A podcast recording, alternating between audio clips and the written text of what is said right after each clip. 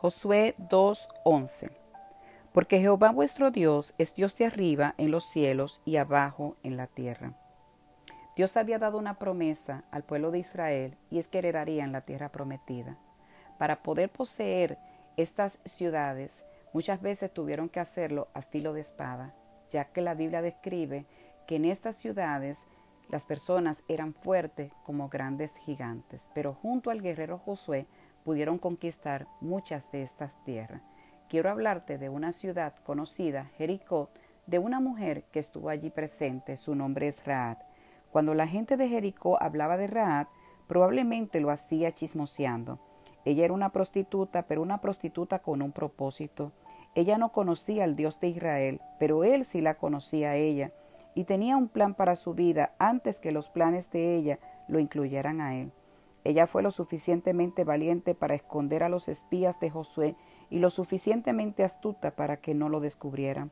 Ella fue crucial para el éxito de la misión de ellos y por lo tanto para la llegada victoriosa de Israel a la tierra que Dios les había prometido.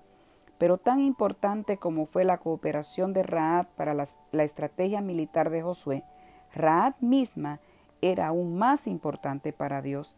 Él quería hacer santa a esta prostituta quería limpiarla, quería purificarla, quería ser su Dios y darle un amor diferente a cualquiera de los que ella hubiera conocido antes. Por eso Dios permitió que los espías se presentaran en el umbral de su puerta y en algún momento durante esa cita divina ella rechazó sus caminos paganos y declaró Jehová vuestro Dios es el Dios de arriba y es el Dios de la tierra. Dios no busca mujeres que aparenten ser perfectas, Él busca mujeres dispuestas, Él busca mujeres que tengan la valentía de Raad, Él busca mujeres que arriesguen todo por confiar en Él. Dios está deseoso de perdonar tus pecados y usar a las personas a pesar de su pasado. Él redimió a Raad hasta el punto que ésta, junto con otros hombres y mujeres piadosos, está en la lista de la Galería de la Fe en Hebreos 11 mujer de propósito, ¿tienes un pasado del que te avergüenza? Nunca piense que ha agotado la misericordia de Dios. Nunca piense que Él no puede limpiar. Nunca piense que no es lo suficientemente buena para que Dios te use poderosamente en su servicio. Cualquier cosa que te hayan hecho o cualquier cosa que le hayan hecho, Él te ama.